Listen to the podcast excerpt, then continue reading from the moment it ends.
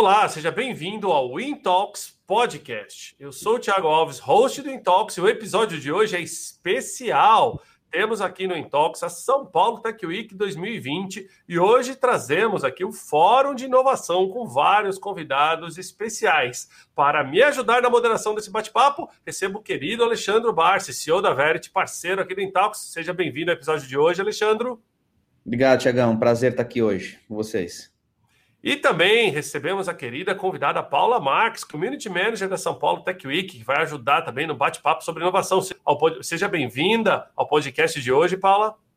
Agradeço o convite, Thiago. Muito bom estar aqui com você, Alexandre. E vamos lá. Quem não lembra, pessoal, a São Paulo Tech Week é o festival de inovação da cidade de São Paulo. Já está indo aí, se eu não me engano, para o quarto ano da sua edição. Era um festival offline, ele acontecia na cidade inteira, né? Vários eventos simultâneos. E esse ano, por causa da pandemia, ele está acontecendo de maneira digital, mas está sim aí com vários, são centenas de eventos acontecendo de maneira simultânea em vários canais. E essa semana aqui no Intalks, né? Que é oferecido pela Regos, pela Level, pela Verity, pelo Spaces, a gente vai estar tá durante a semana inteira trazendo a São Paulo Tech Week para cá. E hoje é um especial, hoje é o Fórum de Inovação, né? Então a gente vai trazer grandes nomes que eu vou falar para vocês aqui, onde a gente vai falar de inovação, mas a gente tem, só para vocês saberem, daqui a pouco vai entrar aqui com a gente a Paula Marques, que é Community Manager da São Paulo Tech Week, vai explicar um pouquinho mais para a gente sobre a Tech Week, todos os eventos que estão rolando, né, e a expectativa que a cidade tem é, né, de todo esse ecossistema de inovação.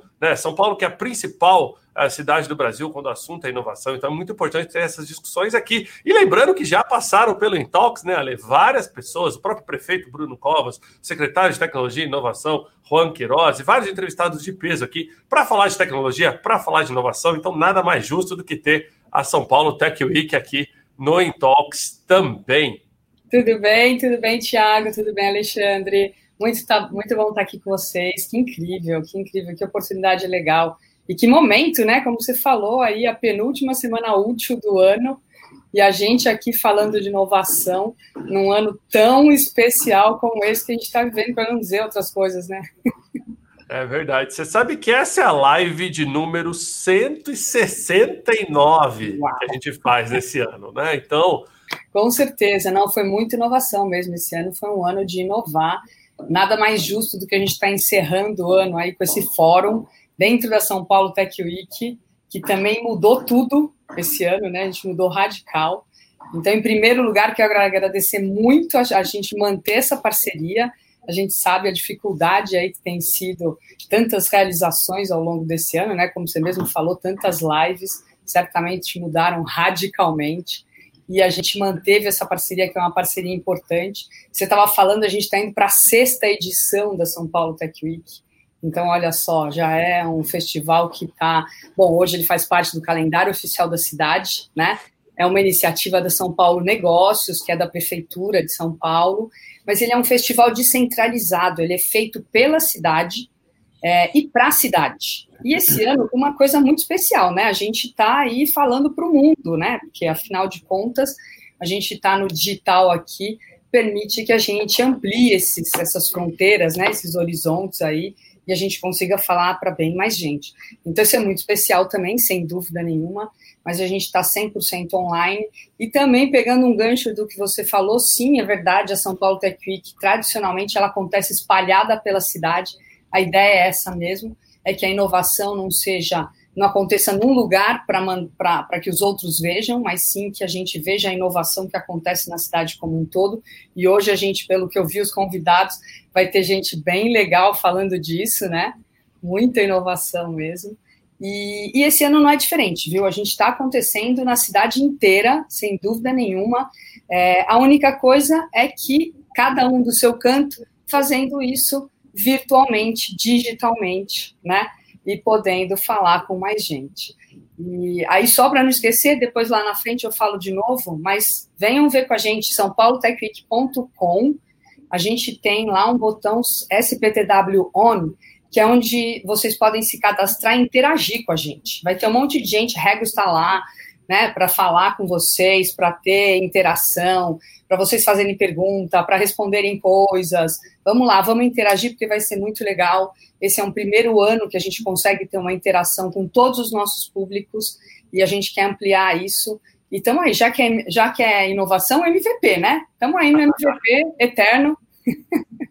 E cês, eu, tô, eu tô lembrando aqui, ó, o pessoal já está comentando. O ano passado, a São Paulo Tech Week aconteceu aqui no Spaces, onde eu e o Ale estamos hoje, né, Ale? O Spaces que virou o hub de inovação de São Paulo. A gente teve mais de 60 eventos simultâneos acontecendo em uma semana. Foi uma loucura. Um negócio bastante loucura. interessante aqui. Bom, estamos aqui de novo com o nosso hub, né? Estamos aqui todos os dias, diariamente. Temos aí, né, o InTalks. Está sendo muito legal isso. Então, acho que essa parceria fortalece, né? E é incrível a gente ter conseguido dar continuidade no meio dessa loucura toda que a gente está vivendo, né? A gente sabe que as atividades são enormes, é um monte de gente, um monte de live, mas com certeza estar tá com vocês, Tiago, é muito especial, Alexandre, muito especial, que a gente sabe aí que vocês têm uma, uma amplitude, né, uma abrangência de, de contatos aí, de, e consegue atingir tanta gente que só amplia a nossa rede, isso só leva para mais gente tudo isso que a gente está apresentando. E, Tiago, e o mais legal agora é que é de São Paulo para o mundo, né? Como você falou, né? a gente pensava que a tecnologia, às vezes, né, esse momento que a gente está vivendo agora ia atrapalhar, mas eu acho que agora exponencia, né? É o maior exemplo de, expone, de exponenciar alguma coisa, né? A gente está é aqui em São Paulo, é muito legal, assim, muito importante essa iniciativa da Prefeitura de São Paulo e estamos engajados com este, com este período aí tão importante de, de inovação. É verdade, é legal, foi legal você falar isso, Ale, porque assim, uma da, um, o, o, o, principal objetivo da São Paulo Tech Week, desculpem, é mostrar São Paulo como o maior hub de inovação da América Latina, que já é, né? São Paulo uhum. já é esse hub, e é mais uma oportunidade da gente mostrar isso, né?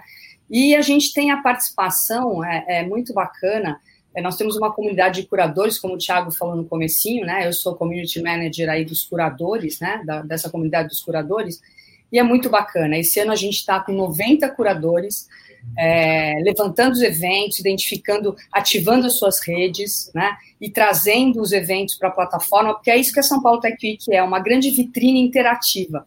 Então, os curadores são aqueles que trazem, que fazem a São Paulo Tech Week acontecer através das suas redes.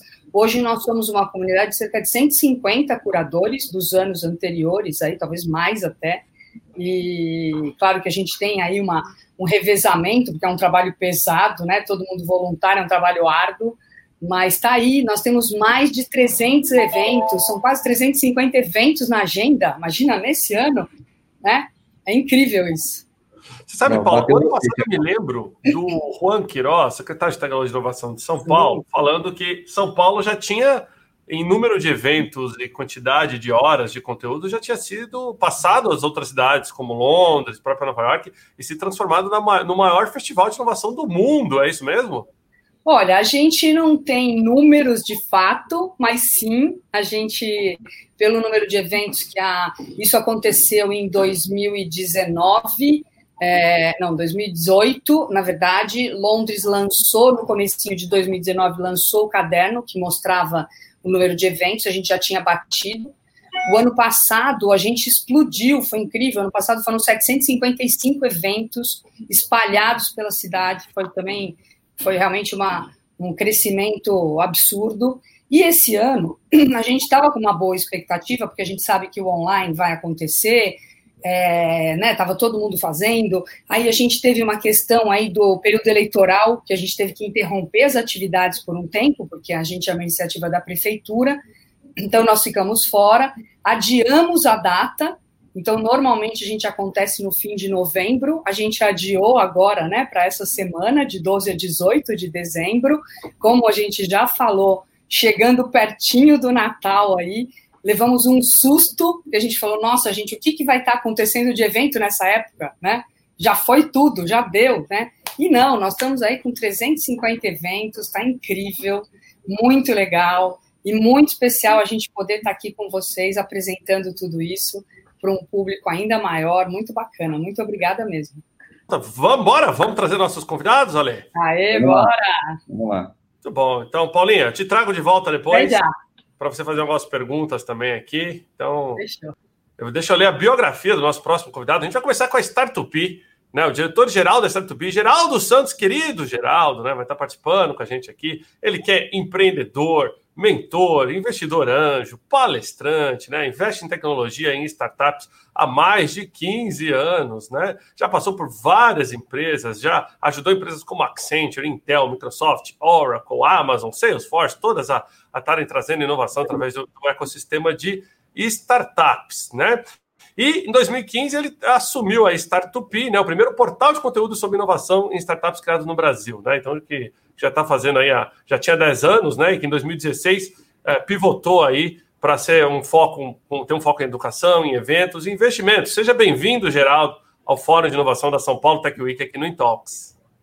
Olá, pessoal, bom dia, Tiago, Alexandre, tudo, tudo bem com vocês? Obrigado aí, é uma honra estar aqui com vocês. Tiago. Muito Geraldo, bom. vamos jogar para você, palavra é sua. A gente queria que você falasse um pouquinho mais para nossa audiência. Então, fala, vamos falar de inovação, né? Vamos falar como é que você viu esse ano aí em termos de inovação. Tem muito espaço para inovar. O que dava, o que foi desrompido já foi. Ou ainda vai ter muita coisa chegando aí. Foi um ano de começo, foi um ano de meio. O que, que você acha, na tua visão aí, né, com esse ecossistema todo de startups de inovação que você tem? Olha, esse ano foi atípico em todos os sentidos, Tiago. Obviamente, tirando a parte da pandemia, da doença, vamos falar de negócios, né? Assim, foi um ano espetacular em termos de é, investimentos, em termos de inovação. Por quê? Porque, obviamente, no momento de crise, no momento atípico, as empresas tiveram que correr atrás do prejuízo. Aquelas que já estavam, é, que já tinham uma cultura digital, uma cultura de inovação, que já estavam trabalhando é, com Open Innovation, principalmente nesse movimento de aproximação com as startups, é, é, obviamente estavam já é, saíram na frente, estavam mais prontas é, para digitalização, para esse processo digital que a gente foi obrigado a viver durante todo o ano de 2020. Então, essas empresas que já estavam nesse processo, obviamente, conseguiram acelerar e sair na frente, quer seja em, em, nos segmentos de varejo, principalmente, no segmento de fintech e, e, e, basicamente em todos os outros segmentos. Aquelas empresas que ainda estavam no seu momento de planejamento ou num ritmo mais lento, né? Obviamente o mercado corporativo tem os seus processos, as suas regras, os seus compliances, então é, ele não tem a mesma velocidade do mundo das startups. Obviamente é, existe uma necessidade de criação de cultura nesse ambiente que está acontecendo ano a ano e acelerando uh, ano a ano, mas ainda uh, as empresas estão nesse processo de entender mais, se aproximar e conhecer o que é esse ecossistema de startups. Então, essas empresas que ainda não tinham essa cultura foram obrigadas a acelerar, a trazer gente é, é, é, para ajudá-las nesse processo, para que esse processo pudesse ser mais rápido em termos de digitalização. Imagina o seguinte: imagine uma seguradora é, com 200, 300, 500, é, 500 pessoas na força de vendas é, que trabalhavam nos escritórios e sequer tinham um tablet, sequer tinham um recurso de trabalhar em casa no sistema de home office. Então, simplesmente parou do dia para a noite. Essas pessoas não conseguiram trabalhar e aí teve um gap muito grande até que esse processo fosse é, é, criado, até que esse processo, tanto no processo de educação dos colaboradores, quanto no processo de tecnologia, né? Porque eles não estavam preparados para é, é, atuar no home office no dia seguinte. É, aquelas seguradoras que já, que já são digitais que, os, que a força de vendas já trabalha com tablet, com celular, que já conversa com o mercado de uma forma digital, não parou absolutamente nenhum dia. A partir do momento que o cara saiu do escritório e começou a trabalhar na casa dele, continuou operando né, da mesma maneira, da mesma forma, atendendo o mercado, continuou vendendo. Então, basicamente, eu dei esse exemplo para entender um pouco mais essa diferença que existe e que existiu nesse ano. Então, isso mostra o quê? Isso mostra que a importância das empresas estarem olhando para a inovação de uma forma contínua. Inovação não é algo pontual. Ah, eu vou inovar porque existe a crise, eu vou inovar porque teve uma pandemia. Não. Inovação é algo que você precisa trabalhar internamente dentro da empresa de forma contínua, para que você, primeiro, crie os seus diferenciais competitivos, usando a tecnologia para isso, e esteja preparado para uma situação como essa, como a gente viveu esse ano.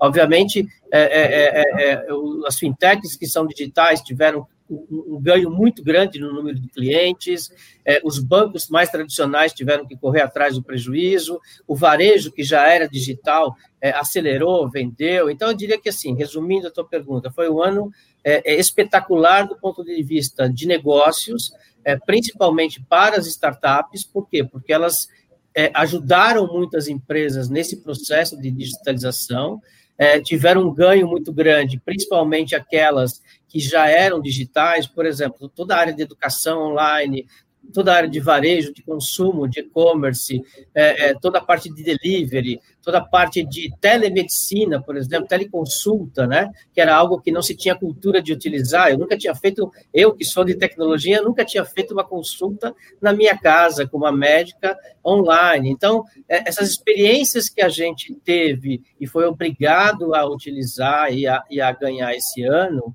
é, eu diria que a gente, é, é, eu já ouvi isso de alguém, né, a frase não é minha, mas eu diria que a gente ganhou em cinco meses o que a gente demoraria cinco anos para fazer efetivamente no mercado. Então, isso é muito positivo.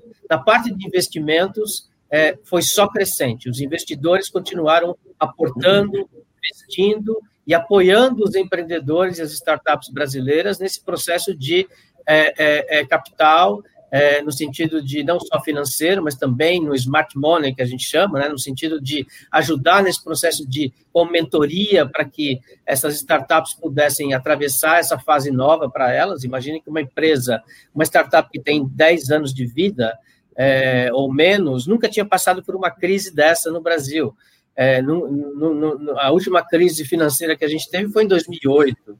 Então, a, a, os jovens empresários né, brasileiros, jovens empreendedores brasileiros, mesmo aqueles de sucesso, é, que são os unicórnios, inclusive, brasileiros, ainda não conheciam uh, o sabor né, é, é, de uma crise como essa. Então, eu diria que esse também é um aspecto positivo, porque isso fez com que eles se fortalecessem, fez com que os empreendedores ganhassem conhecimento, é, tivessem momentos de dificuldade que eles talvez não tivessem passado é, em nenhuma fase da vida deles. Então, isso só dá para o mercado brasileiro, para as startups, para os empreendedores e para as empresas, um poder de, de, de, de, de capacidade, um poder de conhecimento, desculpe, um poder de conhecimento muito grande que você não aprende em nenhuma universidade do mundo. E isso, daqui para frente, a gente vai enxergar, provavelmente nos próximos anos, o resultado disso. É, tenho certeza que a partir de 2021, o Brasil decola efetivamente no, no, cenário mundial, em termos de inovação, em termos de reconhecimento mundial das startups brasileiras. Então, eu, eu acho que esse é um, é um resumo bastante rápido aqui, né, é, do cenário é, do ano de 2020 é, é, trazendo um pouco para vocês aí essa, essa parte positiva desse ano. Deixa eu jogar para o Alexandre para interagir com o Geraldo um pouquinho, enquanto eu vou dar uma passada aqui pela audiência, pedir a todo mundo na audiência mandar sua pergunta, seu ponto de vista, que eu estou monitorando aqui, pessoal. Vai lá, Ale. Geraldo, assim, muita coisa, né? Observando você falar, né, é uma mistura do, do VUCA, né, Cubani, que agora é né, um outro termo novo que nasceu, e aí então muita coisa acontecendo.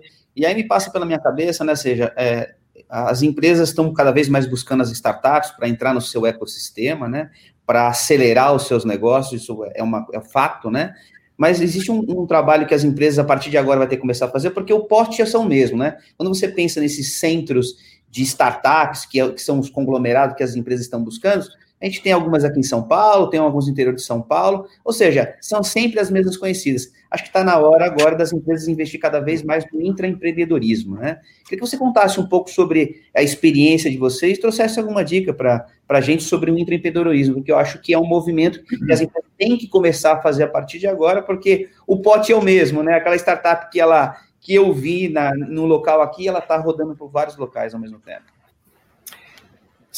Sem dúvida, você tocou num ponto extremamente importante, Alexandre. Desculpe, eu estou engasgado aqui. É, você tocou num ponto extremamente importante, né? Assim, é, a gente que trabalha muito próximo das grandes empresas, desses colaboradores, né? A gente percebe o seguinte: é, cada vez mais os próprios colaboradores das grandes empresas estão é, começando a liderar esse processo de inovação interno, ok?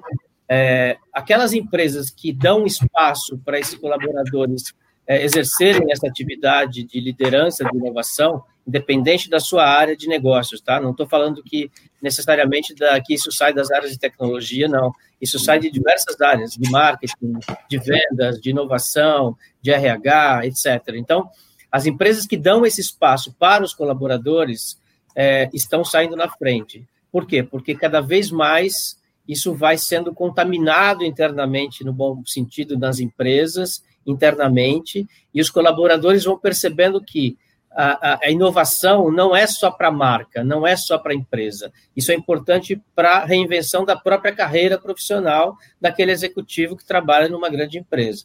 É, normalmente, essas pessoas é, é, que são formadas para trabalhar em grandes empresas buscam esse objetivo, elas têm um objetivo de carreira, têm um objetivo de crescimento, não necessariamente numa única empresa, principalmente no, no, na atualidade que a gente está nesse ambiente digital. Então, as empresas que dão essa oportunidade aceitam essa, essa liderança interna das áreas e permitem que comece a haver esses programas de intraempreendedorismo, elas só têm a ganhar com isso. Por quê? Porque ela retém os seus talentos ela consegue reter talentos e consegue, ao mesmo tempo, criar esses programas de inovação internos é, para que seja possível disseminar essa cultura e cada vez mais fazer com que as áreas e os departamentos diferentes comecem a interagir, co-criar, trabalhar juntos, para quê? Para buscar soluções reais para resolver problemas do dia a dia das diversas áreas. Aquelas empresas que ainda estão naquele processo mais lento, como eu comentei, é, começam a perder esses talentos. Né? Existem dados estatísticos, é, não só do Brasil, mas do mundo. Né? O Gartner, por exemplo, é um instituto de pesquisa super reconhecido mundialmente, ele realiza uma pesquisa anual é, em mais de 15 países, com mais de 5 mil CEOs e CIOs, e, e anualmente é, esse resultado ele permanece sempre o mesmo. Aquelas empresas que não trabalham com programas de intraempreendedorismo, não trabalham com programas de inovação é, interna para que os seus colaboradores participem, elas estão perdendo esses talentos para as empresas competitivas, para as empresas mais inovadoras. Então, isso cada vez mais se torna um fato. Então, mesmo aqueles executivos que antes ficavam 5, 10, 15 anos numa grande empresa, é, é, entrava até muitas vezes como estagiário para chegar numa diretoria, etc., eles não estão esperando nem dois anos. Se a empresa não dá a abertura necessária e não investe na capacitação do colaborador, no sentido de formá-lo como intraempreendedor ou até mesmo no sentido de fazer com que ele ganhe esta cultura do ambiente de startups, elas estão perdendo os melhores talentos que elas têm, os talentos mais inovadores é, é, dentro da, das corporações. Isso é um fato, é, e a gente que está muito perto desse processo acompanha isso no dia a dia. É, a importância desses programas de intraempreendedorismo, eu não preciso dizer quais são, né? ou seja, os resultados são, são é, é, é, diversos, tanto para a marca, tanto para as empresas, quanto para trazer inovação no dia a dia das soluções de problemas reais, quanto na carreira dos próprios executivos. Então, a, a gente percebe isso em movimento muito forte no mercado, é, obviamente, se a gente pegar as mil maiores empresas do valor, nós estamos falando que 20% delas estão atuando muito fortemente com programas de intraempreendedorismo e com programas de inovação aberta. Ainda existe um gap muito grande a ser trabalhado, e é nisso que é um dos pontos onde o Startup, com a sua área de education e de matchmaking, apoia e trabalha aí o ano inteiro, é, fazendo com que não só as empresas se conectem com as startups, mas elas tenham essa capacidade de, de, de, de criação de cultura. Elas criam, é, é, é, a gente ajuda as empresas a criar esses programas de intraempreendedorismo e, ao mesmo tempo, você consegue injetar dentro do colaborador a motivação, o engajamento, a energia necessária para que eles consigam efetivamente sair da zona de conforto, enxergar a necessidade de é, é, inovar, de pensar a inovação de forma contínua e de trazer, olhar para o mercado para entender o que está acontecendo e fazer com que as, os seus problemas do dia a dia, não só dele, como dos departamentos é, é inter, que, que, que, se relacionam com ele, é, sejam resolvidos cada vez mais rápido. E, Geraldo, deixa eu trazer nós três de volta para cá. Uma das coisas que eu queria te perguntar, aproveitando o seu conhecimento, né? Startup como um portal de mídia e tudo mais, eu vejo isso muito nos ambientes aqui da Regos e do Spaces, que grandes empresas ainda olham para startups, ainda olham para inovação de duas formas, né? Ou é eu preciso disso, senão eu vou sumir, né? Se eu não consumir essa inovação, eu corro risco, ou eu preciso disso, mas eu tenho medo em como me relacionar com startups muito pequenas, questão de documentação, é, né, até de, de, sistemas financeiros e tudo mais, né? E a gente sempre trouxe aqui no Intalks, principalmente, essa discussão, né? Como é que o B2B consegue se beneficiar de toda, toda a inovação que as startups conseguem trazer, mas se adequar a esse modelo de você lidar com pequenas empresas. Então, por exemplo, vou dar um exemplo aqui. Se eu sou uma grande empresa internacional, multinacional, e eu exigir de uma startup que ela cumpra com ISO 9000, 14000, 27000, que ela tenha todos aqueles cadastros, né? Eu não vou conseguir, eu vou matar a pequena empresa. Ou, por exemplo, se eu der 120 dias de fluxo de pagamento para eles, entendeu? Tipo, eu não vou conseguir fazer com que aquela empresa trabalhe para mim. E eu acabo não consumindo essa, essa, essa inovação. Você acha que 2021, 2020, perdão, as empresas começaram a repensar isso, né? Tipo, olha, eu preciso consumir inovação e eu vou ter que abrir um pouco as amarras, talvez até processuais que eu tenho, para que eu possa é, me beneficiar disso? Eu acho que sim, a resposta é sim, é, até porque se você pegar alguns segmentos de mercado específicos, né, é, como seguros que eu falei agora há pouco, entre outros, né, imagine que assim, pega o segmento de, de combustível, de, de oil and gas, tipo postos de gasolina, né? É, é, em 30 dias depois da quarentena decretada, é, as empresas perderam seu faturamento, chegou até 90% de perdas é, em 30 dias. Então, é, é uma queda livre em termos de faturamento, não prevista para empresas que não estavam preparadas para isso. E, e aí dá para citar vários outros exemplos, mas vamos focar na sua pergunta aqui. Então, acho que sim, elas foram impactadas. Então, tem, assim, é aquela história, né? É, você só procura um médico quando você está doente. Você só vai fazer o exame quando você começa a ter dor, né? Se você é, é, é não sente isso na pele, no dia a dia, você vai adiando porque as prioridades é, são outras, vai, vão, elas vão acontecendo diariamente. Então, é, a partir do momento que elas sentiram na pele, né, é, e começou a doer no caixa, começou a doer internamente, começou a doer até no, no, no valuation das empresas, né, no valor de, de, de mercado de diversas empresas, obviamente uh, os acionistas tiveram que interferir, tiveram que se mexer. O CEO que estava acomodado teve que forçar os seus colaboradores a repensar e trabalhar mais forte no, nesse processo de, de inovação e de aproximação com as startups. E por que as startups? Porque as startups têm uma agilidade que as grandes empresas não têm. Né? É simples, é, elas têm uma capacidade de agilidade, de, de correr riscos, é, é, de desenvolver de forma ágil soluções que as grandes empresas não têm. Obviamente, pelo tamanho da empresa, é, pelo, pelo, pela, pelo formato de transatlântico que ela tem. Ela não consegue se movimentar rapidamente é, dirigindo um transatlântico gigante é, em alto mar, ainda mais com as ondas é, vindo de todo que é lado, tentando derrubar o navio, como foi esse ano. É, de novo, teve gente querendo pular do navio, teve gente querendo mudar de emprego, teve gente querendo fazer de tudo, não, tá, não dá para generalizar. Agora, eu diria o seguinte, é, para responder um pouco mais a sua pergunta, é, a partir do momento que eles foram impactados, eles perceberam que eles tiveram que se mexer. Então, é, é, as empresas tiveram que correr atrás. Isso pode, pode ser feito internamente, usando a capacidade das áreas de tecnologia. Então, lembra que eu falei é, é, com, com o Alexandre agora há pouco, né? As empresas que já estavam trabalhando nesse processo de intraempreendedorismo, é, é a gente, por exemplo, já desenvolveu vários hackathons internos para colaboradores de grandes empresas. É, é, desde 2017, a gente vem fazendo isso para diversas grandes empresas, para que os colaboradores entendam como é que funciona a inovação, como é que funciona o trabalho de uma startup, é, é, como é que faz essa história de cocriação, como é que trabalha essa história de como é que eu vou criar um produto em cinco dias para resolver um problema. Isso é real. Né? Esse ano, a gente tem um cliente que, a cada três meses, a gente realizou um workshop com 15 áreas diferentes em cada um deles, é, de forma a resolver problemas reais, onde essas áreas apresentavam as dores, é, os grupos de, de, de, de trabalho é cocriavam, apresentavam as próprias sugestões, e a área de TI implementava é, o MVP, um protótipo dessa solução, em três meses. Então, em 90 dias depois do workshop, com compromisso mútuo ali das áreas, é, era possível testar e validar uma solução criada internamente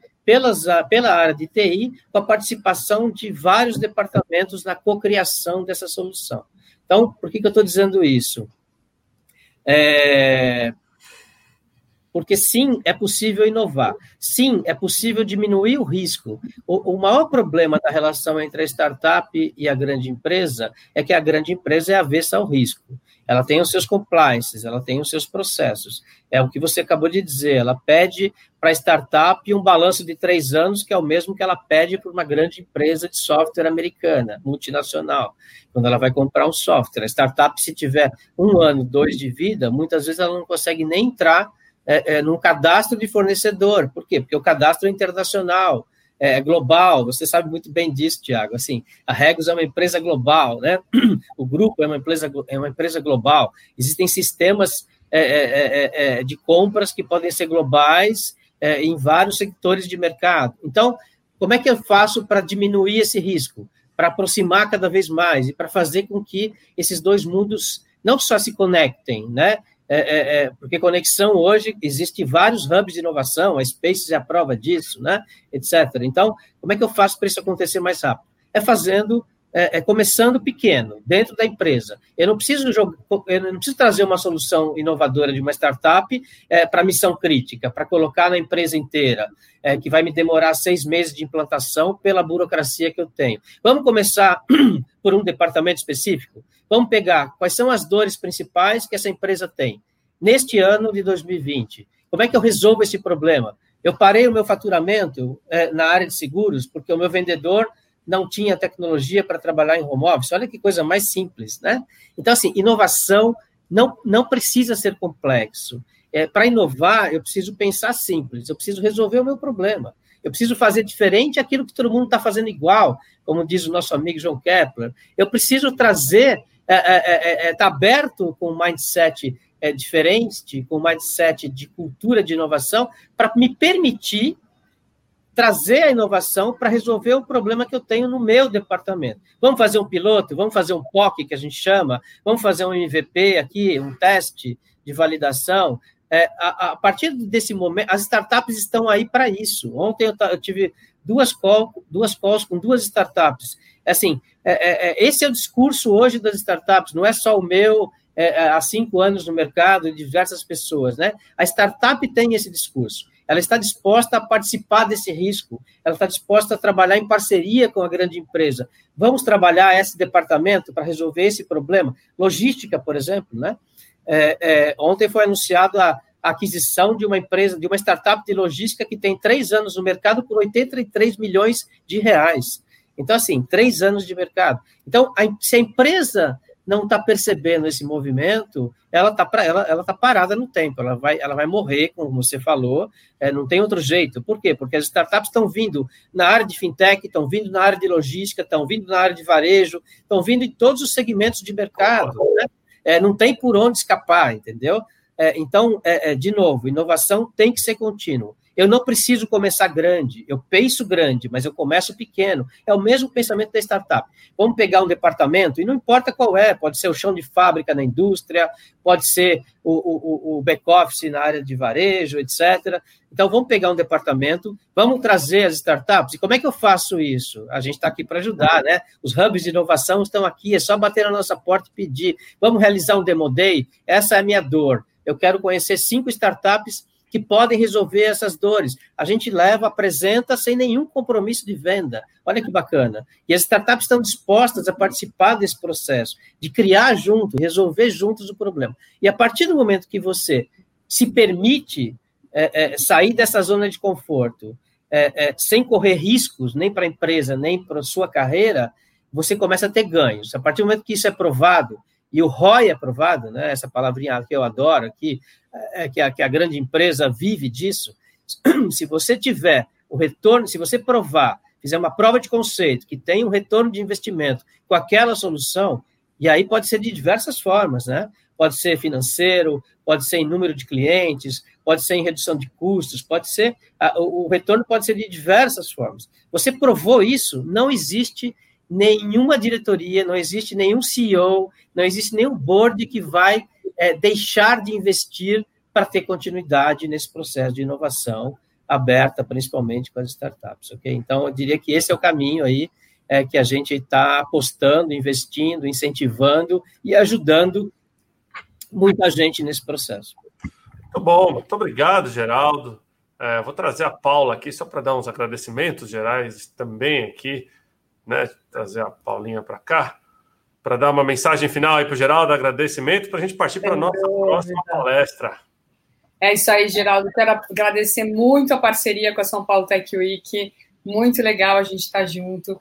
É, eu tinha pergunta difícil para fazer, mas acho que foi muito legal, porque você deu uma geral, deu um panorama geral aí. A gente consegue ter um olhar para o ano que vem, aí para 2021, que promete outros desafios, continuação desses que a gente está vivendo, mas ao mesmo tempo a gente sabe que, como você mesmo falou, a Startup está aí para ajudar esse mercado, para né, poder fazer essas pontes, que acho que esse é um papel importantíssimo, né, do que vocês estão fazendo.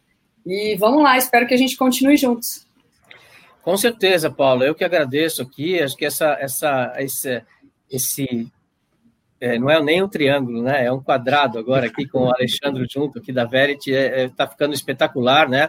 Eu estava, enquanto o Thiago começou a fazer a abertura aqui, eu estava me recordando, né? A gente a gente está junto com a São Paulo Tech Week desde 2015, né? Assim, desde a primeira edição, 2014 no planejamento, inclusive, né? Eu tive a oportunidade de visitar a London Tech Week é, é, nesse ano, enfim, é, e tem e só tem crescido ano a ano, né? E com a participação da Réguas, dos parceiros do Verit aqui e outros, é, é, isso só se fortalece. Eu acho que é, essa comunidade tem que colaborar cada vez mais, e isso, é, vocês da SP Negócios têm feito um trabalho extraordinário, porque vocês conseguiram, aí, num tempo recorde, né, no ano eleitoral, que, que, que, teve que travar tudo, fechar tudo, né, é, conseguiram tirar do papel e manter essa, essa ideia, essa energia viva.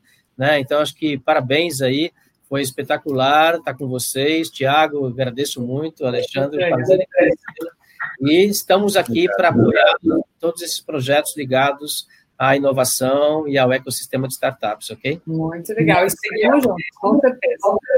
Pessoal que quiser seguir o Geraldo, é só buscar aqui no enunciado da live, eu marquei o Geraldo aqui, pessoal que está no LinkedIn, no YouTube, ou pode entrar no startup.com.br e conhecer um pouquinho mais. Geraldo, muito obrigado, obrigado pela aula, pela palestra, obrigado, Paula, também, daqui a pouco eu trago a Paula de volta, daqui a pouco a gente já volta aqui, deixa eu anunciar os nossos próximos é, palestrantes aqui, cadê?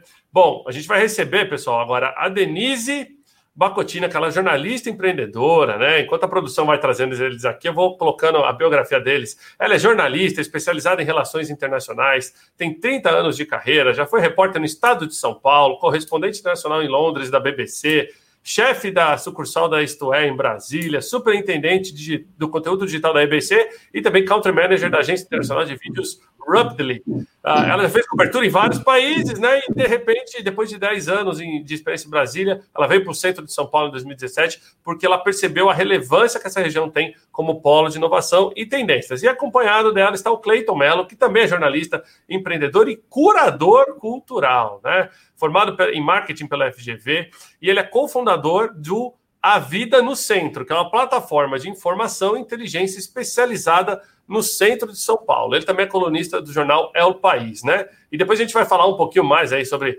é, todos os vieses e toda a multipolaridade que, que eles têm aqui, né, em várias experiências. E o Cleiton já passou pela História Dinheiro, Gazeta Mercantil, Meio Mensagem, entre outras, né? Sempre acompanhando a inovação, startups, negócios digitais, economia criativa, etc. Sejam muito bem-vindos, é, Denise e Cleiton, ao nosso Fórum de Inovação hoje.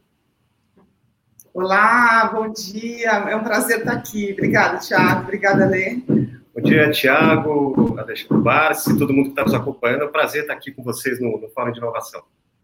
Muito bom. Bom, vamos começar com o projeto. O que, que é a vida no centro, né? O que, que é esse projeto? Vamos começar a partir daí. Bom, vamos lá. É, o, A Vida no Centro é uma plataforma de informação e inteligência a partir do centro de São Paulo. É, e o que, que é isso? A gente é, já tem três anos de mercado, nós somos curadores do centro de São Paulo, digamos assim, né? tentando conectar empresas que querem investir no centro de São Paulo, que querem é, desenvolver um ecossistema de inovação no centro de São Paulo, aproveitando toda a diversidade do público que tem aqui no centro. Né?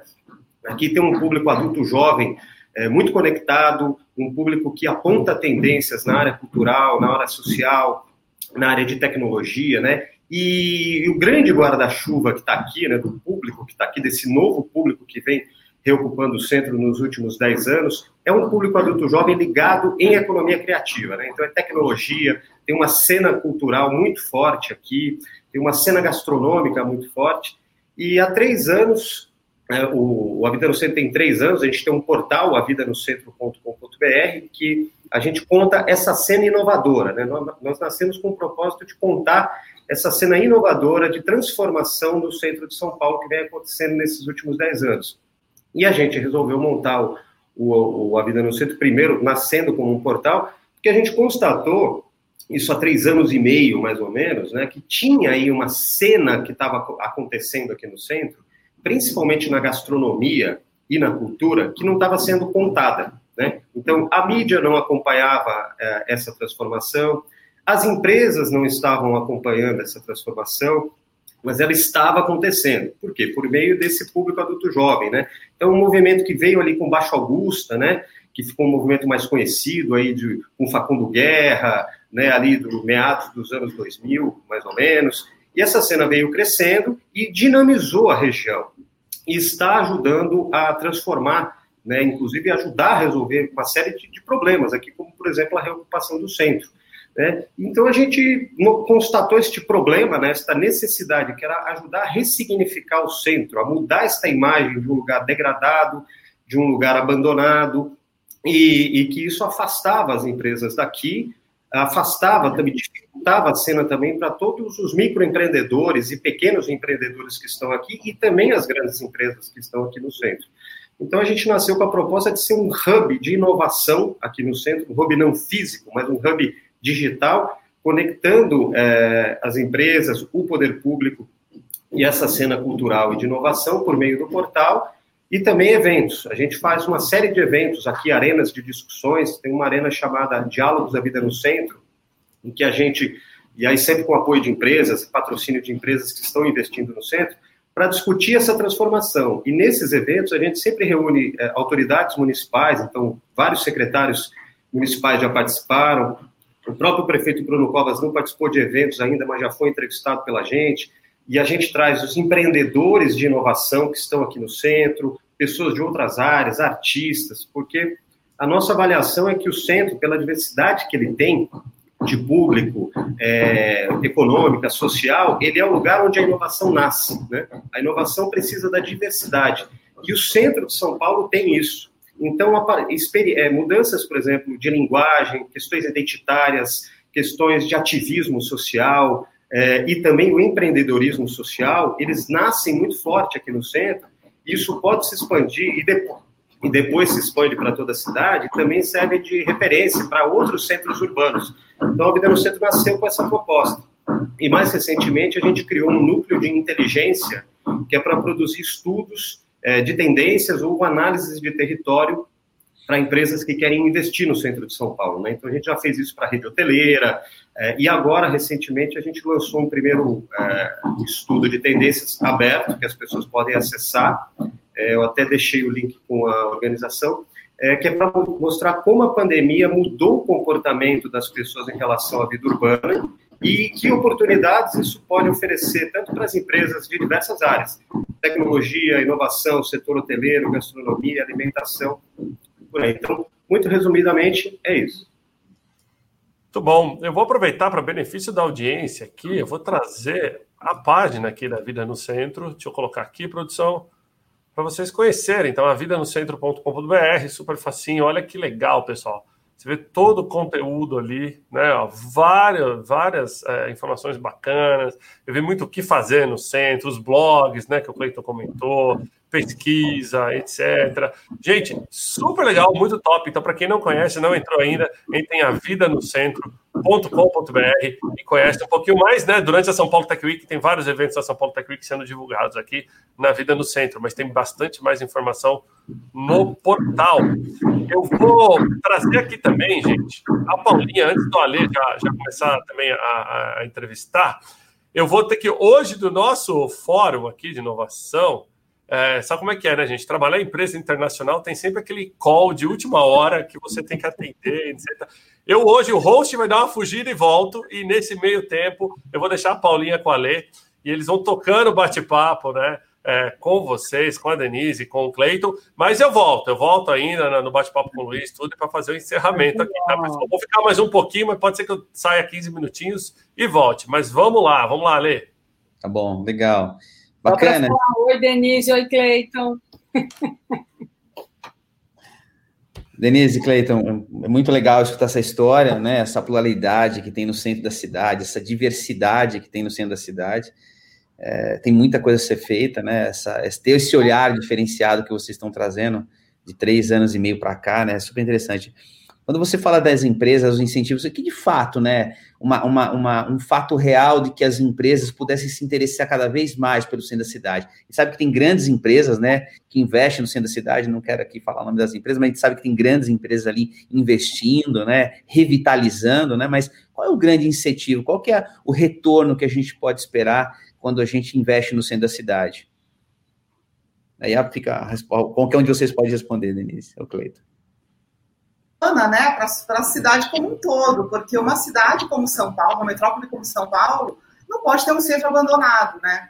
É, sem contar que a gente tem uma infraestrutura uh, muito já, enfim, toda feita já no centro, né? Mobilidade, é o melhor lugar para mobilidade, é, uma infraestrutura de telecomunicações, é, e a gente tem toda a história de São Paulo no centro, né? Então, a gente passou aí nos últimos, a partir dos anos 70, com o aprofundamento dos anos 90, o centro foi abandonado, o centro financeiro primeiro migrou para Paulista, depois desceu ali para Berrini, Faria Lima tal, é, e o centro ficou esvaziado da atividade econômica assim, mais, mais forte, né?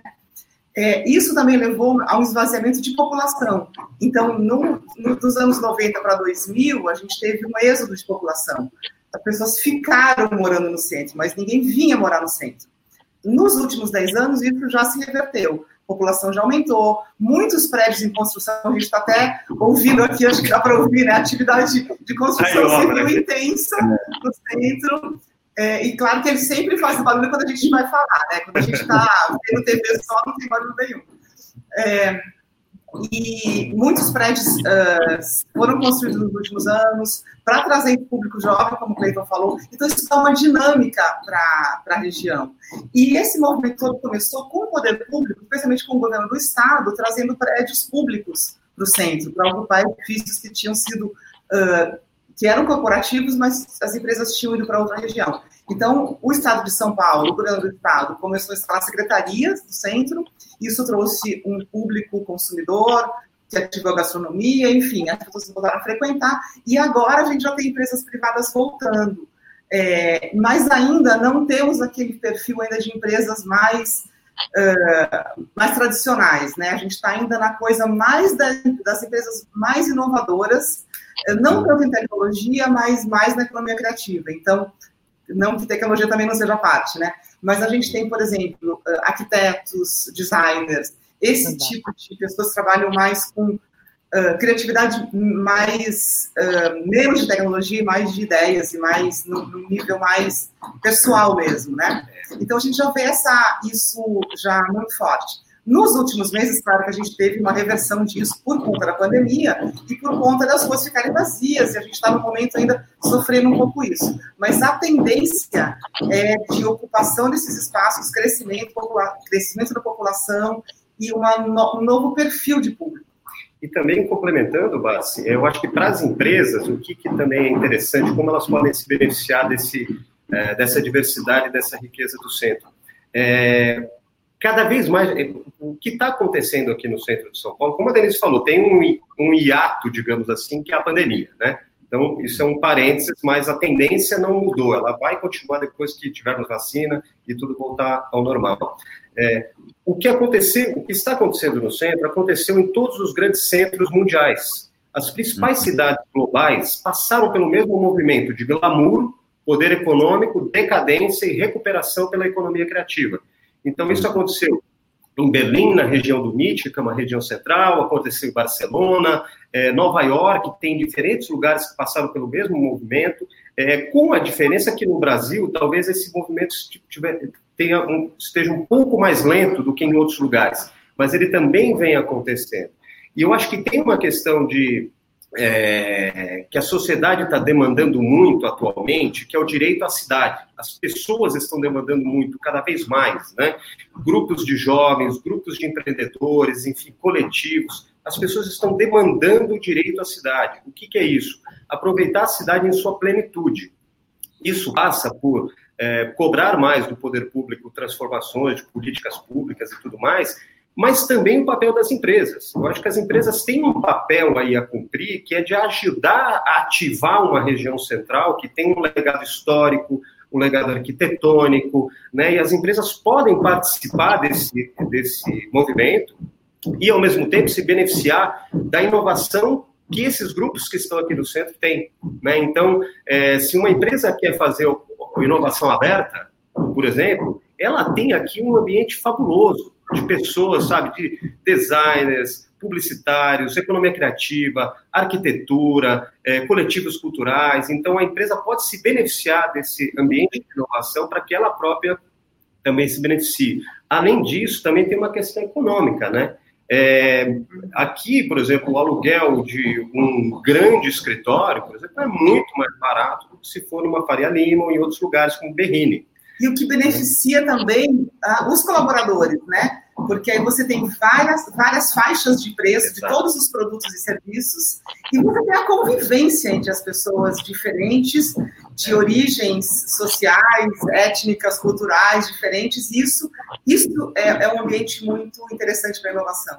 E a gente está nesse momento agora de falar muito de diversidade, de discutir diversidade, né? O centro é um lugar que tem isso muito claro. E só para dar um pequeno exemplo desse movimento de, de empresas que estão vindo para cá, tem um escritório de arquitetura muito importante, que é o Pitá, né, que fez o assédio do, do LinkedIn, do Cubo, do Cívico tal, estava na Faria Lima e veio para o centro de São Paulo e um de seus sócios também se mudou para o centro de São é. Paulo. Esse movimento está acontecendo muito, né, Denise, com várias outras empresas. E uma, inclusive, no relatório que a gente fez de tendências, a gente, a gente nota isso, né, é, não só com, com exemplos assim específicos, empíricos, mas no momento mais amplo, de é, as empresas com o trabalho remoto estão deixando essas áreas puramente corporativas e essas áreas estão uh, vão sendo esvaziadas. Ou então, o que vai acontecer, eu acho, a longo prazo, é que vai mudar o perfil. Elas vão ter um perfil mais misto, né? E uma das coisas que os sócios do Pitar decidiram é que naquela região que eles estavam, na Faria Lima, não tinha nada, não tinha onde comer depois das seis da tarde. Então, isso era uma coisa que era difícil, né? É muito difícil para uma empresa que trabalha em horários mais flexíveis, que as pessoas trabalham até tarde, às vezes, querem emendar, eh, já sair juntos e tal. Enfim, tem um ambiente mais pessoal, né? É muito difícil falar de uma área puramente corporativa. No centro, eles encontraram um ambiente mais propício a isso. Sem contar economia, né? Tem uma coisa interessante, né, que o, que o, que o centro também oferece, é a questão do transporte público, né? Então, é uma coisa que a gente vê, você estava falando dos grandes locais, né? Já tive escritório na Berrine, já tive escritório na Faria Lima, eu sei como é bagunçado aquele lugar em época mas de pandemia, né?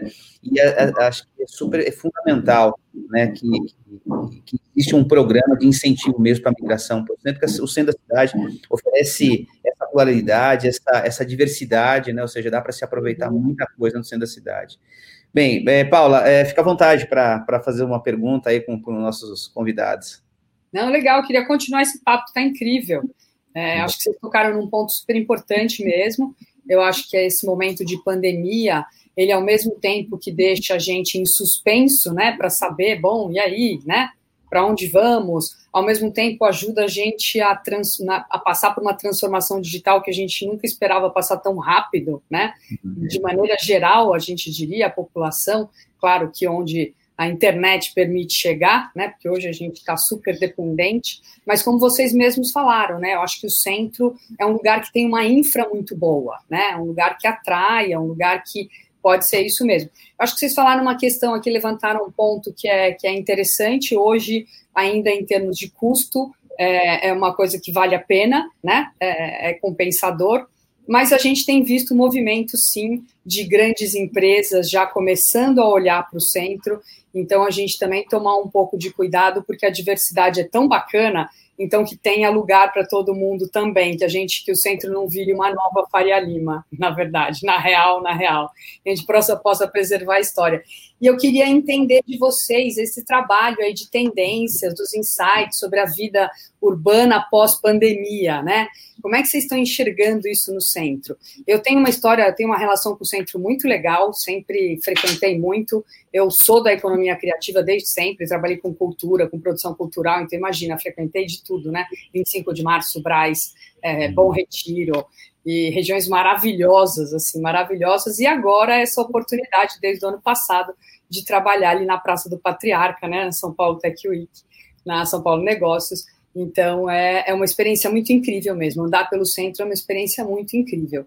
E eu acho até que falta um pouco da gente ter é, mais informações, né? Como a gente, como você comentou, né? Berlim, Paris, Barcelona, você está andando, você vê uma placa aqui, aqui aconteceu tal coisa, aqui foi tal coisa, né? Que não precisa ser uma coisa longa, mas que você fala, nossa, gente, olha a nossa história, né? Quero saber mais da nossa história. Então, como é que vocês veem aí essa tendência da vida urbana pós-pandemia? O que vocês estão enxergando para o centro? Aí, como é que vocês estão vendo isso?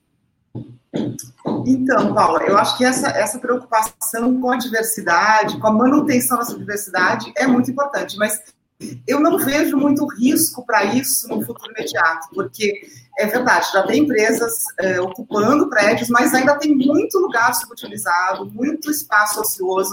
Onde a São Paulo, onde a SP Negócios está, por exemplo, que é um prédio que eu acho que tem mais de 40 andares, né?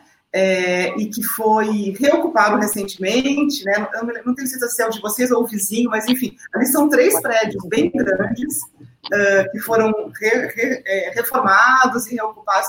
Enfim, tem muito potencial também para grandes empresas aqui ainda. O nosso relatório chama A Casa e a Cidade, Impactos na Vida Urbana, Tendências e Insights. A gente fez esse relatório durante a pandemia, então a gente fez ele como um relatório de tendências, né? não é como só uma, uma um diagnóstico da situação, mas como uma uhum. coisa prospectiva. É, a gente fez pesquisa quantitativa, é, com o Brasil todo, formulários online, soltamos para o Brasil todo, tivemos aí vários, tivemos a parceria da Espetures na compilação dos resultados, tivemos 1.521 respostas do Brasil todo, né? É, e, as, e mostrando tendências que a gente já percebia, analisando, assim, olhando a situação, mas que se comprovaram numericamente. Por exemplo, as pessoas durante o período de. O maior impacto foi uh, ficar em casa, em quarentena, em trabalho remoto, quer dizer, migrar todas as atividades que se faziam em vários lugares para dentro de casa. As pessoas aprenderam a cozinhar e muitas diziam que iam continuar cozinhando depois. A gente viu que isso de fato está acontecendo, porque os restaurantes estão abertos, mas as pessoas não estão indo. Então a gente, elas diziam várias coisas que a gente vê que estão de fato se confirmando agora que está tudo aberto e funcionando, funcionando, mas depende das pessoas eh, para elas funcionarem plenamente, né?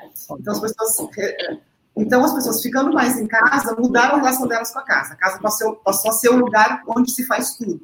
É, cozinha, trabalha, estuda, faz ginástica, é, aí as pessoas começaram a sentir falta de ter mais verde dentro de casa, compraram plantas, e toda uma tendência de tornar a casa mais acolhedora e multifuncional.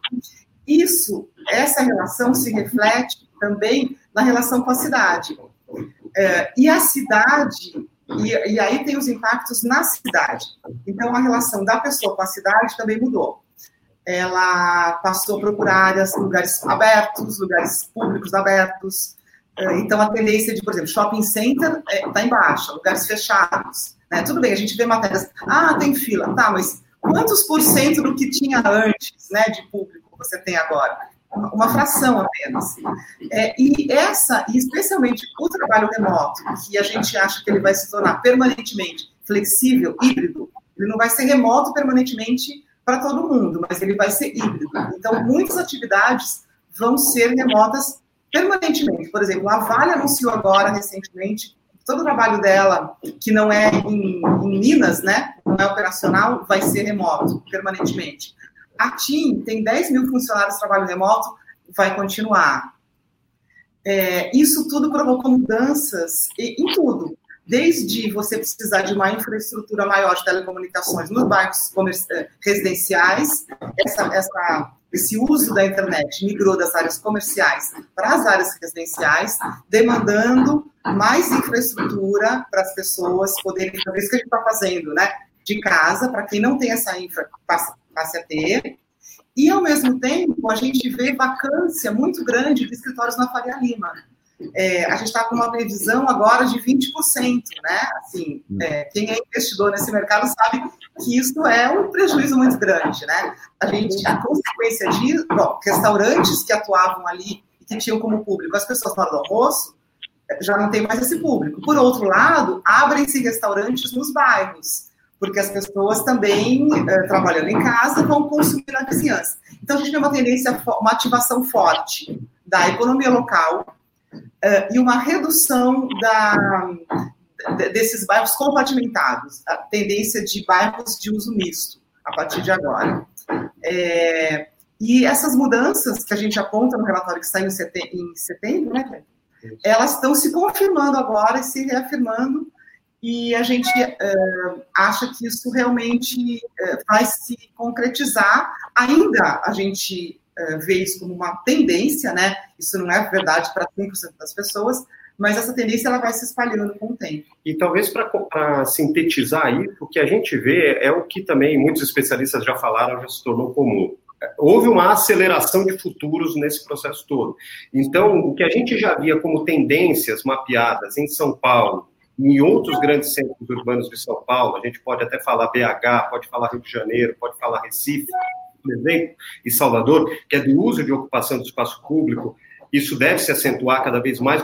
E esse momento que as pessoas estão passando mais tempo dentro de casa, logo, mais tempo no seu bairro, mais tempo na sua vizinhança, tende a despertar ou reforçar uma relação com o local, com a vizinhança. Então, a pracinha que está perto de casa, que muitas vezes as pessoas não prestavam atenção, tende-se agora as pessoas olharem de um modo diferente né, cuidar do local. Isso já vinha acontecendo, mas ainda muito nos early adopters. Isso tende a aumentar. Outra tendência que deve ser consolidada nisso é, eu acho que é o senso de pertencimento. A gente talvez possa sintetizar na palavra pertencimento. São Paulo vinha numa, nos anos 90 e 2000 numa coisa de viver enclausurado, né? As pessoas dentro de condomínios, né? Era a era de, de, de alfaviles e tudo mais dos últimos anos para cá, vem uma tendência de você querer aproveitar a cidade, você querer experimentar a vida urbana. Isso tende, a, a pandemia, a gente conseguiu mapear isso nas entrevistas em profundidade muito claramente, e no conteúdo que a gente também faz, que está acelerando. É. As pessoas vão ter uma nova relação com a cidade, isso tende também a aumentar a reivindicação por qualidade de espaço público, por qualidade de infraestrutura urbana, né? E voltando ao centro, né? É. Então, o centro é onde isso já é dessa maneira. Exatamente. Então, o centro é, já é um bairro né, misto, de uso misto. É, então, o centro, na verdade, tende a ser fortalecido com isso, porque embora as pessoas vão ficar nos bairros, elas também, uma parte delas, vai querer morar num lugar onde tem tudo, onde tem um café na esquina, onde tem supermercado ali e tal. Então, o centro, é, a gente acha que ele sai fortalecido. O que sai enfraquecido são regiões puramente, é, puramente corporativas ou puramente residenciais, sem comércio local. Então, o centro, ele, é, ele é o tipo de lugar que vai ser desejado a partir de agora, mais ainda, né? Muito bom. É, bom. Denise e Cleiton, assim, muito, muito, muito interessante. Você falou uma coisa bacana, né? Ou seja, cada vez mais as, as pessoas não, não estão mais concentradas, né? Estão se espalhando. Eu digo por. Eu moro no interior de São Paulo, em Jundiaí, né? Eu vejo, né? Eu passei a conhecer meu vizinho que eu não conhecia, né? Aquela coisa que morava São Paulo, Jundiaí e tal, né? Ou seja, cada vez mais a gente vai tá uh, populando outros espaços, conhecendo os espaços, não dá mais para, até por uma orientação mesmo, a gente não pode estar mais concentrado. É, queria agradecer aí a, a, participação de vocês, vou deixar a Paula fazer as nossas as honras finais e vamos trazer o nosso próximo convidado, né, Paula? Tá, o tempo aqui tá, tá correndo bastante. Com certeza. Não, quero agradecer muito essa parceria com vocês, está sendo incrível. Ver a gente lá agora, inclusive de novo lá no site, tá muito legal. Realmente a programação é rica e tá ter essa oportunidade de vocês estarem contribuindo, colaborando com a gente, para a gente divulgar cada vez mais, para a gente poder falar que São Paulo é tudo isso que a gente está dizendo, né? Então, mais uma vez, muito obrigada pela parceria. É um prazer estar com vocês. Espero que a gente continue sempre. Não, a gente que agradece. Para a gente é um prazer estar junto e, e é muito importante mesmo isso. É, mostrar toda essa inovação que acontece em São Paulo, que é muita coisa, né? É isso daí. Também a gente agradece realmente muito e deixa aí o convite para todo mundo, né? Visitar lá o vidanocentro.com.br, ouvir o podcast com a Paula e com o Rafael, e com os aí da, da São Paulo Tech Week. É um prazer participar aqui do, do Fórum de Inovação, Marci. Interajam lá com a gente, né? Lá na São Paulo, SPTW On, né? Vamos lá para a gente agitar o pessoal e mostrar mais do que a gente tem de vida no centro. É isso aí, muito obrigada. Obrigado. vocês, obrigado. Paula, aproveitando então aqui a nossa audiência, vou, enquanto o Diego, a nossa equipe aí dos bastidores, traz o nosso próximo convidado, eu vou ler aqui a biografia do nosso próximo entrevistado, Maravilha. o Luiz Antônio Costeira Urquiza, né, vice-presidente de operações da Atento no Brasil. Ele é um profissional com 15 anos de experiências em contact center, né, e passou por grandes empresas, Atento atualmente, Pele Performance, Contacts. É, é, um profissional multidisciplinar, polivalente, com conhecimento em marketing, desenvolvimento, produtos, operações, né? E tem uma responsabilidade incrível nesse mercado que a Atento está atuando, e hoje ele é vice-presidente de operações de multissetor da Atento do Brasil e um parceiro da São Paulo Tech Week. É, Luiz, é, seja muito bem-vindo, um prazer estar aqui com você. Prazer é todo meu, Barci, Paula, é, parabéns aí pela organização desse evento, as palestras estão incríveis e é um prazer estar aqui com vocês e poder compartilhar um pouquinho aí da, do que, que a gente está fazendo no mercado. Muito bom. Luiz, assim, a primeira coisa, assim, vamos, vamos trazer um pouco da história da Atento. Conta para gente o que, que é Atento, né, no nosso país, o que, que ela tem contribuído para a nossa, nossa história. Bom, perfeito. Bom, Atento é uma empresa a gente se posiciona como uma empresa que é especialista na gestão de relacionamento com clientes, né? E também de gestão de processos de negócio. Essa indústria é, antigamente era chamada de telemarketing, né? Call centers, contact centers, e a gente vem se posicionando aí como uma companhia de especialização em gestão de relacionamento com clientes, experiência de cliente, né? Então a gente está desde no mercado desde 1999 ela foi fundada é, pela antiga Telefônica, e, e aí é, depois a companhia abriu seu capital, vendeu sua participação e hoje está no mercado com capital aberto na Bolsa de Nova York.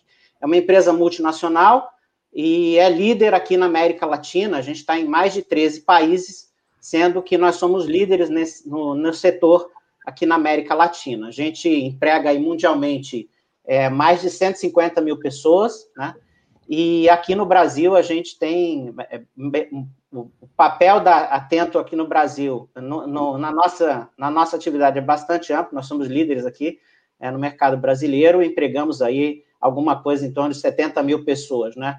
Que nos torna também um dos maiores empregadores desse país. Então, é, é um, é um trabalho bastante grande, né? E a gente teve que se reinventar bastante aí na, na pandemia, né? O nosso negócio é tipicamente de, de atividade presencial, né, com o que a gente chama de, de sites, né, com, com as estações de trabalho das pessoas, e enfim, então nós tivemos um grande desafio aí no início da pandemia para para levar as pessoas para trabalhar de suas casas, né? Então, só para vocês terem grandes números, é, nós temos aí hoje cerca de 35 mil pessoas trabalhando de casa e a gente fez essa rampa em, em poucas semanas, é, a partir do início da pandemia. São decisões que a gente tomou via comitês de crise aqui na companhia, não só no, aqui no Brasil, como globalmente.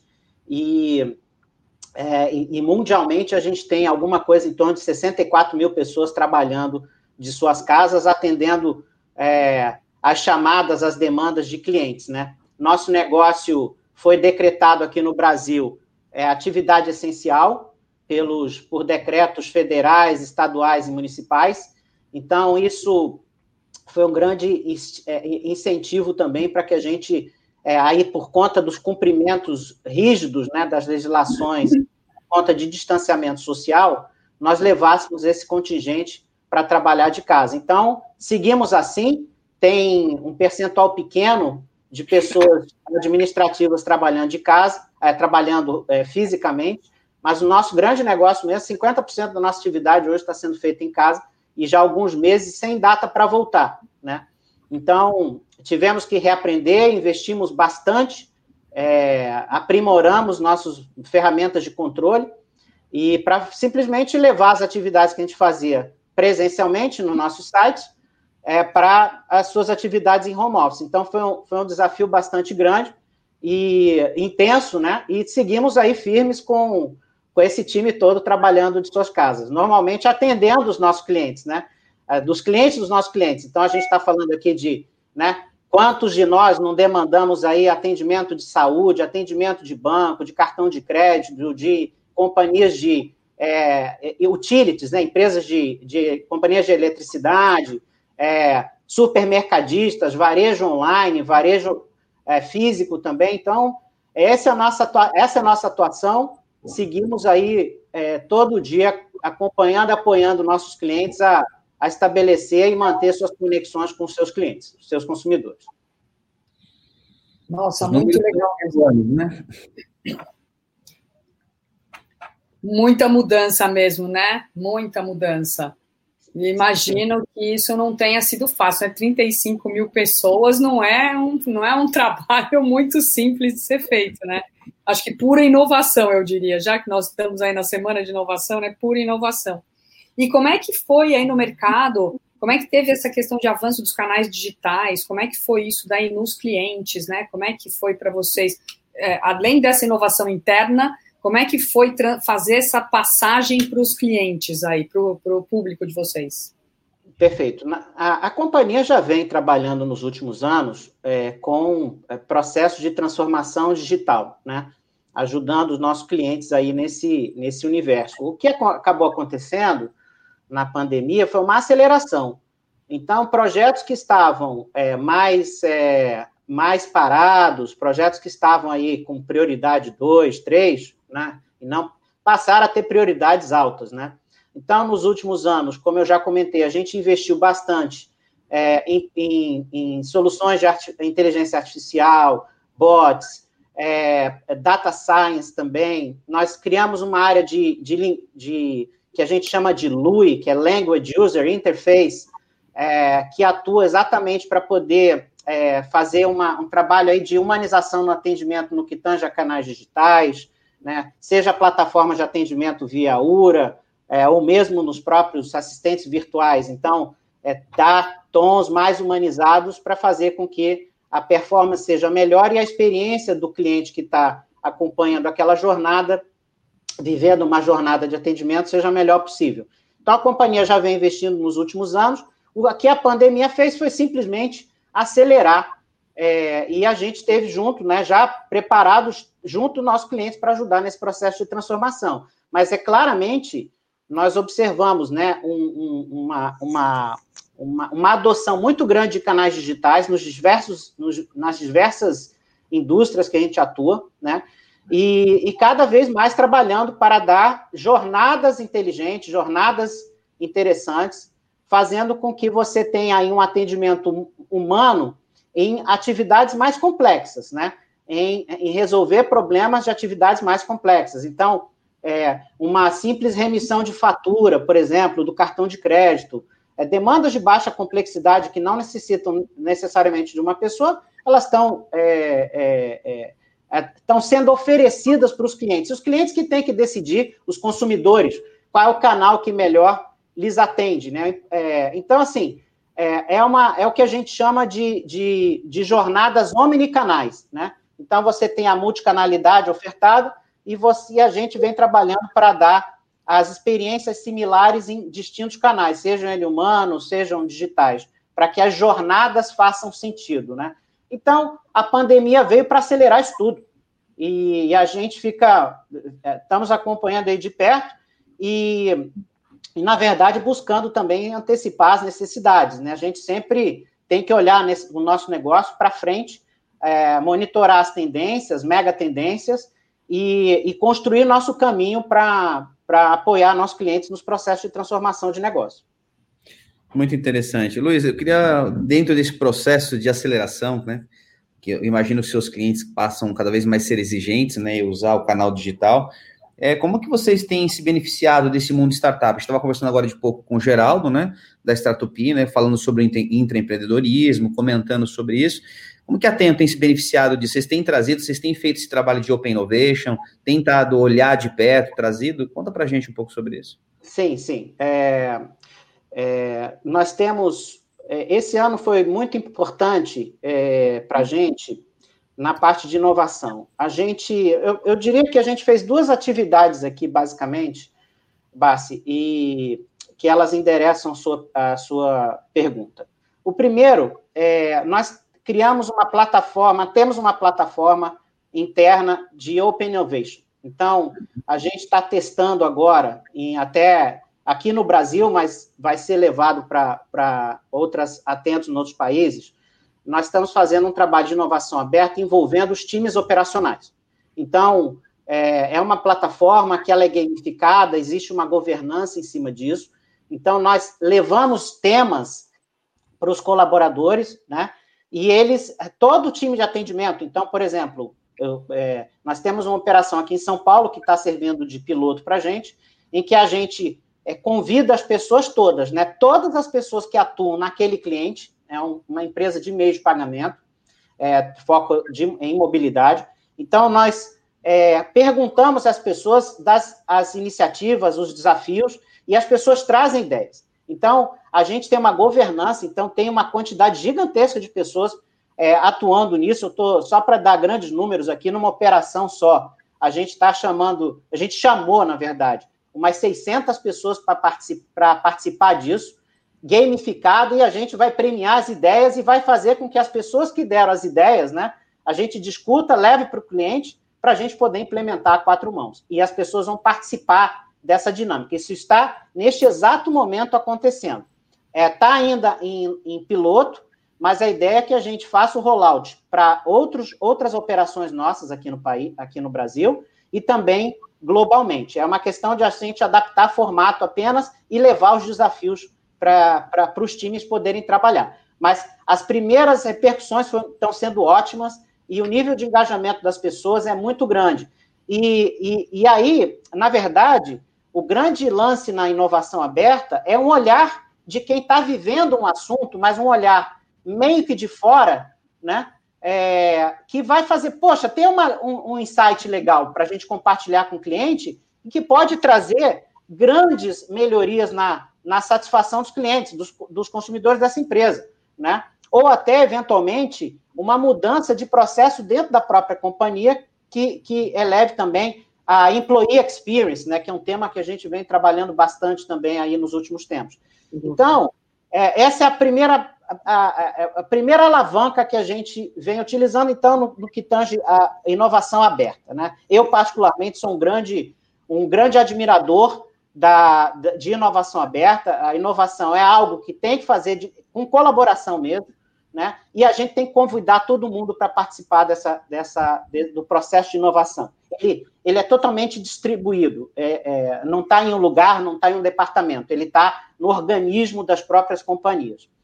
Um outro ponto muito importante também, uma outra alavanca no que tange a, a inovação este ano, nós firmamos recentemente uma parceria com a Liga Ventures, nós montamos uma aceleradora aqui na companhia, chama-se Atento Next, é, e nós estamos, neste exato momento, é, num processo de, de. Nós levamos os desafios, é, várias startups se inscreveram é, através do site é, que nós criamos para, para essa finalidade. Então, a, a, temos essa aceleradora e a gente vai definir aí. Nós demos alguns desafios, né?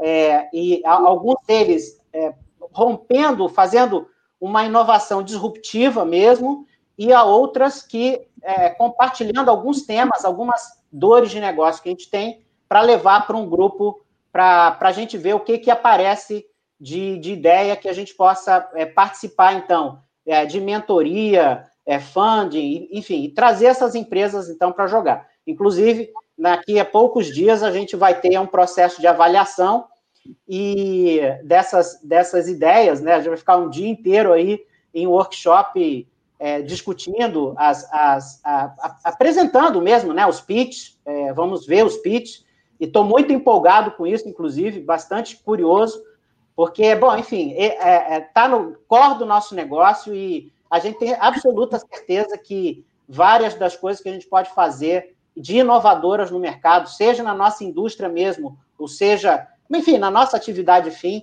é, a gente pode fazer junto com, com companhias que queiram é, ser desafiadas aí, possam estar junto com a gente nessas mudanças de negócio, nessas transformações. Muito bom. Paula, você tem alguma pergunta para o Luiz? Não, acho que o Luiz contou um monte de coisa incrível, Luiz. Agradeço super. E muito essa parceria com a São Paulo Tech Week. Agradecemos é, vocês terem acreditado na gente. Estamos aqui com quase 350 eventos na plataforma, ainda hoje entrando mais alguns.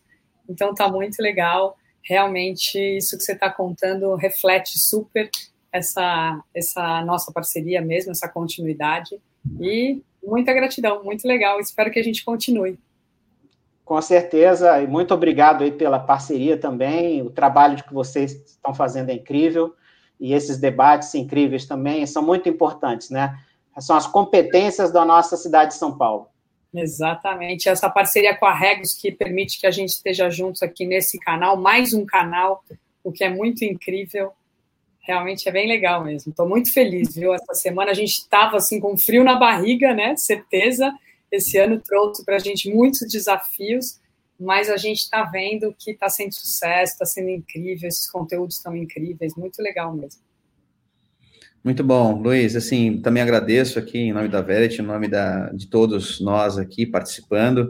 É super legal conhecer toda a iniciativa da Atento que vocês estão fazendo. Os números são, são muito grandes, né? Ou seja, fazer um trabalho de Open Innovation com 600 pessoas, né? E quando a gente está falando para alguém começar, alguém começa com 600 pessoas, é muito interessante. E, e a inovação está dentro de casa, né? Eu, a gente fala muito sobre isso na, na, na Verity, assim, a inovação está dentro de casa, né? Você tem que escutar o teu colaborador, a gente tem que ter o, patrocina, o patrocínio da alta gestão, né? Então, o que você está contando para a gente é exatamente isso, né?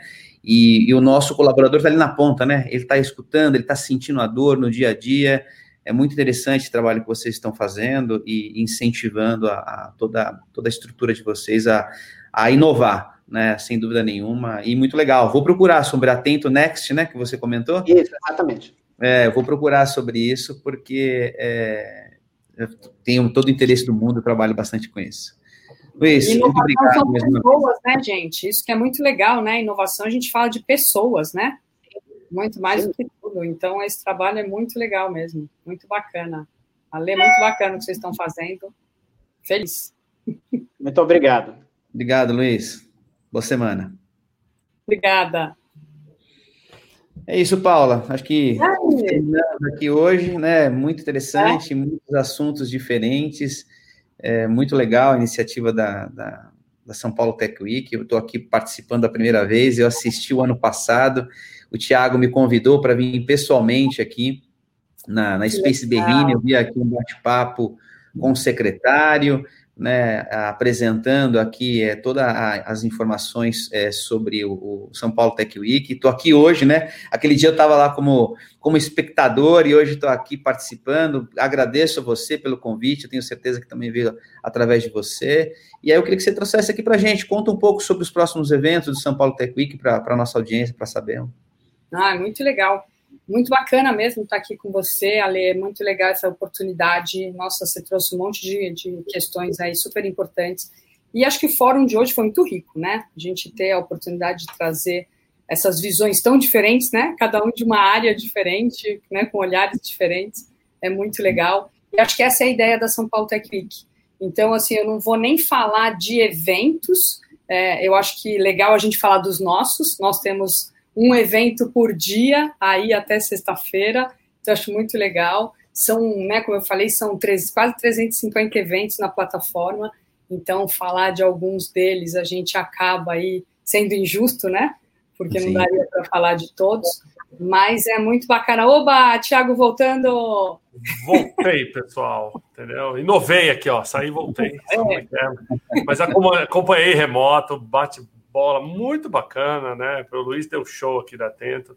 Tava vendo vocês muito encerrando legal. aí. Muito legal. Eu só queria trazer, eu vou deixar vocês encerrarem, eu vou trazer alguns comentários do pessoal aqui durante Sim. a bate-papo. Pode terminar, Paulinha. Acabei te cortando no que entrei.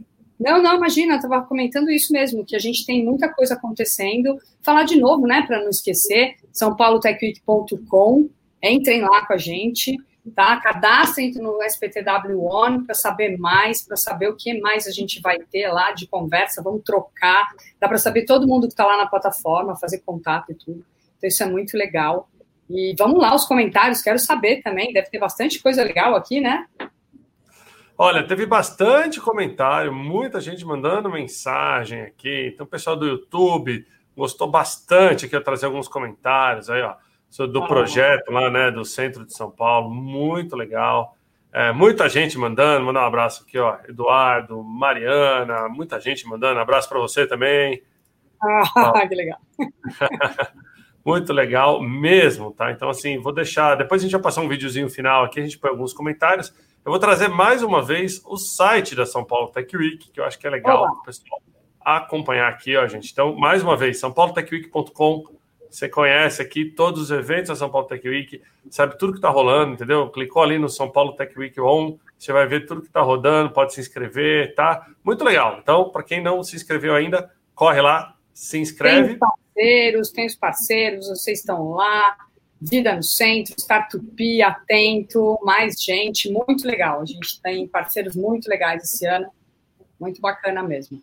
Ale, curtiu o bate-papo? Né? Como é que foi? Você acha que deu para cobrir bastante de inovação? Inovação é um tema tão amplo, né? Acho que quanto mais a gente fala, mais coisa tem para conversar aqui, né? Sem dúvida, sem dúvida. É, assim, é um bate-papo muito rápido, é muito assunto, né? Escutar o Geraldo, escutar o Luiz, escutar o pessoal da Vida no Centro, assim, é muito legal, né? Muitos aprendizados todo dia e ver como tem muita coisa acontecendo, né? Eu sempre falo que se eu, eu tenho uma máxima, Paula, que a gente fala que eu sou todo mundo agora é o estagiário do século XXI. Ninguém sabe nada, tá todo mundo aprendendo, né? Então, assim, é, é assim, a cada live que eu assisto, eu aprendo, eu descubro, né? Então, muito legal, Tiago. É, agradeço aí pelo convite. Eu estava agradecendo a Paula, obrigado pelo convite estar aqui hoje com vocês na São Paulo Tech Week. Foi um prazer, é, foi muito legal. Muito bom, muito obrigado, Ale, pela participação. Obrigado, Paulinha, pela organização. Obrigado a todo o pessoal da, da São Paulo Tech Week, né? O apoio da Prefeitura de São Paulo. Para você que acompanhou o Fórum de Inovação do Intox especial dessa semana. Pessoal, muito obrigado, então, pela participação de todos e até a nossa próxima live. Um abraço. Tchau. Tchau, gente.